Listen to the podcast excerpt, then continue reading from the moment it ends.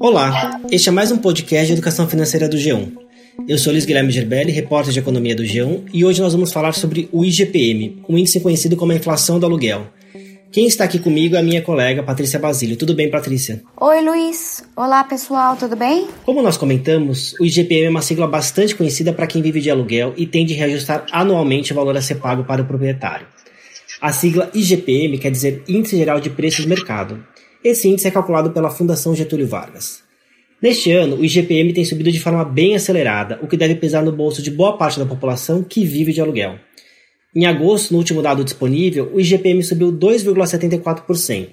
Com esse resultado, o índice passou a acumular alta de 9,64% só em 2020 e de 13,02% em 12 meses. Se a gente for comparar o IGPM com o Índice Nacional de Preços ao Consumidor Amplo, IPCA, considerado a inflação oficial do país, o IGPM vai acumular uma, alta, uma variação bem mais elevada.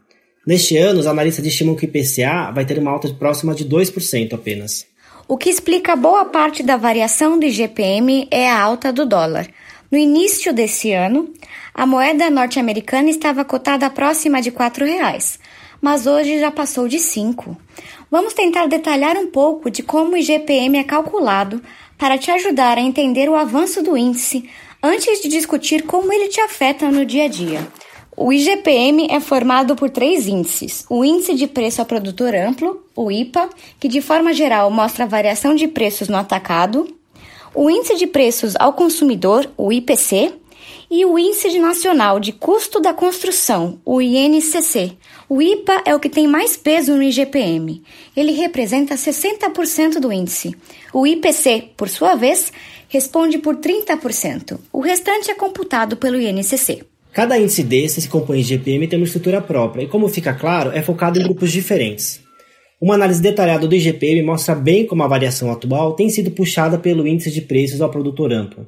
Só o IPA já subiu 13,43% este ano e 18,15% nos 12 meses até agosto. Por outro lado, o índice de preços ao consumidor apresentou uma alta bem mais modesta. No acumulado do ano, subiu 1,38% e em 12 meses avançou 2,34%. Essa diferença se dá justamente pela maior exposição do IPA à variação do dólar.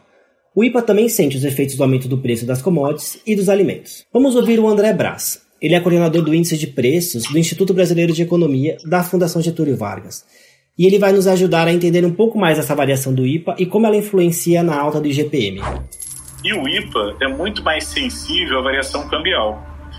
Então, é, sempre que o real se desvaloriza frente ao dólar, uma série de produtos que estão na estrutura produtiva das empresas acaba absorvendo uma parte dessa desvalorização. É, quando é, grandes economias começam a comprar é, um pouco mais dessas commodities, como a China, por exemplo, que agora está comprando mais minério de ferro, mais soja e tal, ela também costuma influenciar o preço em dólar dessas commodities, que acaba também sendo captada pelo índice de preço ao produtor. E isso tudo influencia muito o IGP, tanto pelo peso quanto pela trajetória que esses preços estão apresentando agora. Por fim, o Índice Nacional de Custo da Construção, que também compõe o IGPM, segue com uma alta bem branda. Neste ano avançou 3,39%, em 12 meses subiu 4,4%. Cabe aqui também explicar um pouco dessa fraqueza do índice de preços ao consumidor. Com a economia enfrentando uma forte recessão por causa da crise provocada pela pandemia de coronavírus, há pouco espaço para que o repasse de preço chegue ao consumidor. Neste momento, então, as empresas preferem absorver o aumento de custo de produção do que repassá-lo aos consumidores, com receio de perder participação no mercado. Vamos ouvir mais uma vez o André para tentar entender um pouco mais sobre isso. A estrutura de gastos ou de despesa das famílias é muito diferente. E nesse momento, muito é, dessa estrutura de gasto das famílias não está nem registrando variação de preço, né, dada a impossibilidade é, de funcionamento. Então, se a gente decompõe a estrutura familiar de gastos da família em, por exemplo, serviços livres, preços administrados e bens duráveis, a gente entende o porquê que o IPC está andando de forma tão lenta.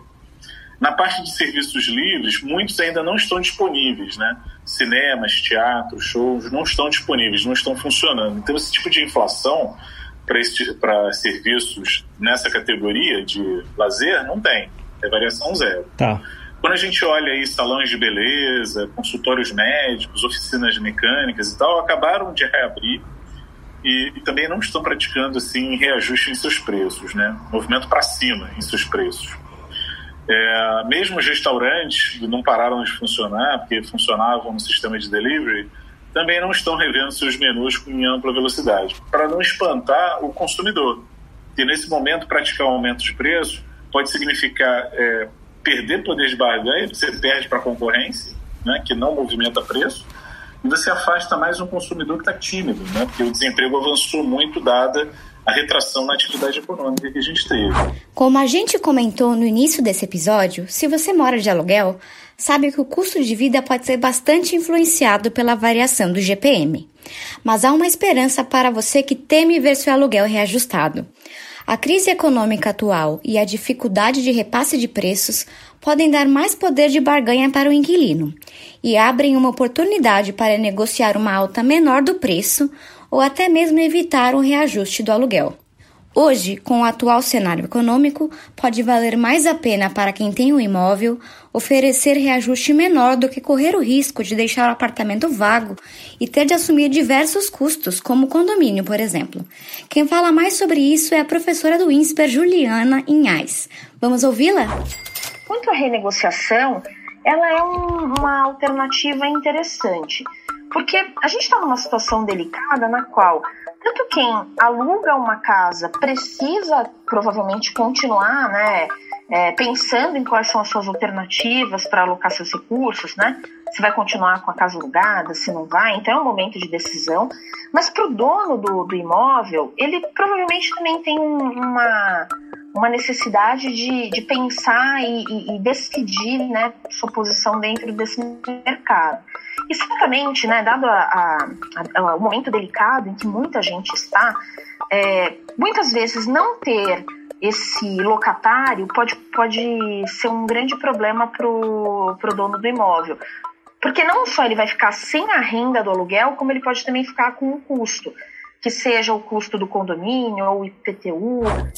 Até agora nós falamos sobre o impacto negativo da alta do IGPM no seu bolso, mas há investimentos que são atrelados ao índice e podem oferecer bons retornos para os investidores. São aplicações, no entanto, que não são tão triviais e que costumam ser mais pesquisadas por investidores com algum conhecimento de mercado.